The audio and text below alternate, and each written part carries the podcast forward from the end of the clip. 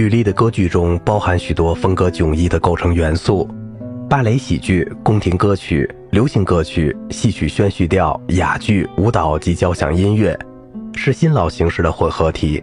如果只考虑其构成元素，而不考虑控制全剧的个人思想，人们会认为吕丽的作品是个大杂烩。但是，凭借吕丽的思想惊人的条理性，他把他的原材料融成一个整体，一栋结实的建筑。这里每种物质似乎都嵌在灰浆里，成为这座大厦不可分割的一部分。你必须把它作为一个整体的大厦来欣赏。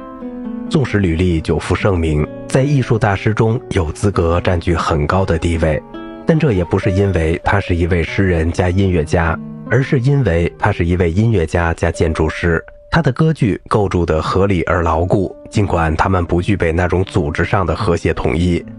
这种和谐是瓦格纳歌剧和我们这一时代歌剧的特征，它们或多或少都直接从交响乐演化而来，使我们从头到尾感觉到主题的逐渐发展，像一棵大树与它的枝杈那样。在吕丽的作品中，代替有机的统一的是一种无机的统一，这种统一源于理性、精致、均衡的比例感，是罗马式的构造。想想卡瓦利和塞斯蒂以及整个威尼斯歌剧中那种不定型的构造，一堆不知如何堆积起来的歌曲，而每一场戏就像一个尽可能塞满各种物品的抽屉，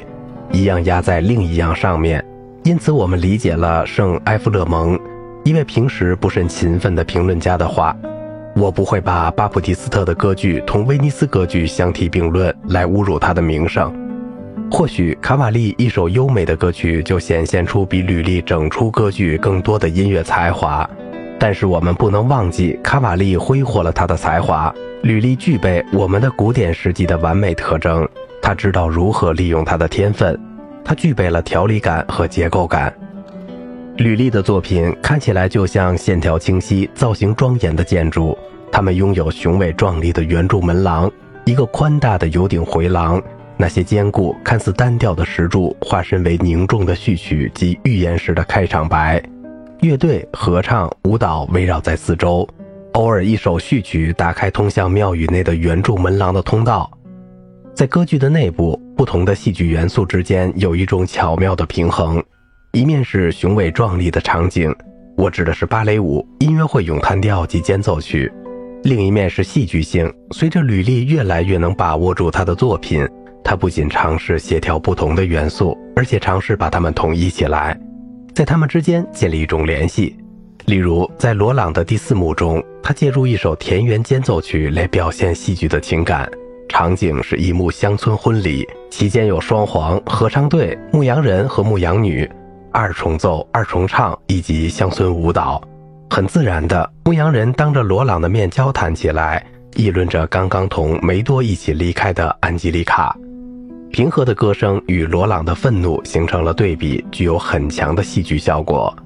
自此以后，这种对比经常为人所用。不仅如此，吕丽聪明地尝试把音乐和戏剧渐进效果引入歌剧中。他可能记住了有人批评阿蒂斯的第一幕太过美丽了，因为在他事业行将结束时，他创作了《阿尔米德》。拉维维勒认为这是一部极其美丽的作品，每一幕给人的美感都逐渐增加。这是吕丽的罗德庚。我不知道凡人如何能想象出比第五幕更加美好的事物。总体上讲，吕丽努力地把他的歌剧在合唱、舞蹈和完美的典型方面带到一个尽可能决断和庄严的结局。有些情况下，如果场上的演员能够胜任，他不畏惧用戏剧性独唱来收场。比如阿尔米德的第五场，或是罗朗的第四场，吕丽的作品全都突出其戏剧性，尽管他们并不总是好的戏剧。吕丽对在剧院中达到戏剧效果有种本能。我们已经注意到他的交响曲，甚至他的序曲首要的美，在于如杜博斯和马尔普格所说，他对他们的使用。如果这些作品被单挑出来，就失去了许多含义。我也认为，他们的美在很大程度上取决于演奏者对乐队指挥命令的无保留的服从。他的音乐是在他对特定效果的目光如此敏锐的情况下写成，以至于换上除这位作曲家以外的任何人指挥，作品都有可能失去他的力量。下面一段话是格鲁克评论自己的音乐的，或许它也适用于吕丽的艺术。作曲家的存在对他的作品而言是非常必要的，就像太阳对自然界的作用一样，它是作品的灵魂和生命。没有它，一切将是混沌一片。几乎可以肯定，对艺术的这种感觉已经在很大程度上被丢失了。吕丽去世后，这种感觉很快被丢掉。尽管他的歌剧又继续被上演了近一个世纪，最富于理解力的评论家一致认为，如果吕丽不在场，人们就不晓得如何演奏他的音乐。杜博瓦修士这样写道：“吕丽在世时，目睹过其歌剧演出的人都认为作品中有一种今天已经无法再找到的表现力。我们能正确地辨认出吕丽的歌曲，但是曾经赋予其生命的那种精神已经没有了。”宣叙调无精打采，芭蕾舞曲无法感动听众。现在演出他的歌剧，虽然由于许多小提琴曲不再像以前那样重复，时间本应缩短，但比起他亲自指挥时，反倒费时更长。演奏者们不再关心吕丽原作的节奏，而是自由发挥，不知是出于无能还是自以为是。卢梭证实了这种观点，在他的关于法国音乐的一封信中，他写道。十七世纪的演员演绎吕丽的宣叙调与今天的演绎大不相同。那时候的表演更生动，不拖泥带水，作品中更多的是吟诵而不是演唱。与杜波瓦一样，他也注意到，他那时演出吕丽的歌剧时间拖得要长得多。这是根据所有观看这些歌剧的人的一致意见。现在，不论何时重演这些剧，都有必要进行大量删减。切不可忘记的是，在吕丽去世到格鲁克出现的这个时间段内，音乐演奏的风格变得更沉重了。这违反了吕丽音乐的本性，也是拉莫相对失败的原因之一，而且绝非微不足道。那么，对吕丽作品真实的演绎应采取何种形式呢？从勒塞夫的书中，我们知道，吕丽教导他的歌唱家以生动但不夸张的方式演唱宣叙调，使其接近自然的演说。莫法特也告诉我们，吕丽的管弦乐队演奏时节拍严格，具有一丝不苟的精确性、完美的平衡以及脱俗的精致。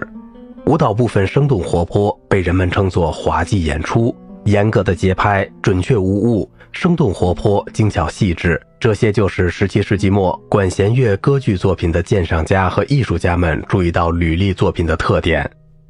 下面一段话是卢梭在他的《新艾洛伊斯》的第二部分中对同样是这些歌剧的演出的评价。他称歌唱家的演唱是吵闹、刺耳的牛吼，乐队是无尽头的喧闹、持续的、令人厌倦的嗡嗡声，称不上旋律或是节奏，经常令人羞愧的走调。舞蹈一本正经又没完没了，因此这些演出缺少节奏感、缺少活力、缺少精致。恰恰与履历达到的效果完全相反，因此我只能得出这样的结论：人们今天评价履历时，他们是根据18世纪的传统，因此犯了一个严重的错误，因为这些传统引导人们走向一个错误的方向。这样一来，人们指责履历应该对他的继承者造成的，也可以说是破坏的乐队演奏的沉重和粗糙负责。尽管有这些错误的演绎，履历的名气仍然很大。或者说，正是因为这些错误，因为荣耀常常是建立在误解的基础之上。他蜚声欧洲各国，而且传遍法国社会的所有阶层，这在法国音乐史上几乎是独一无二的。好了，今天的节目就到这里了，我是小明哥，感谢您的耐心陪伴。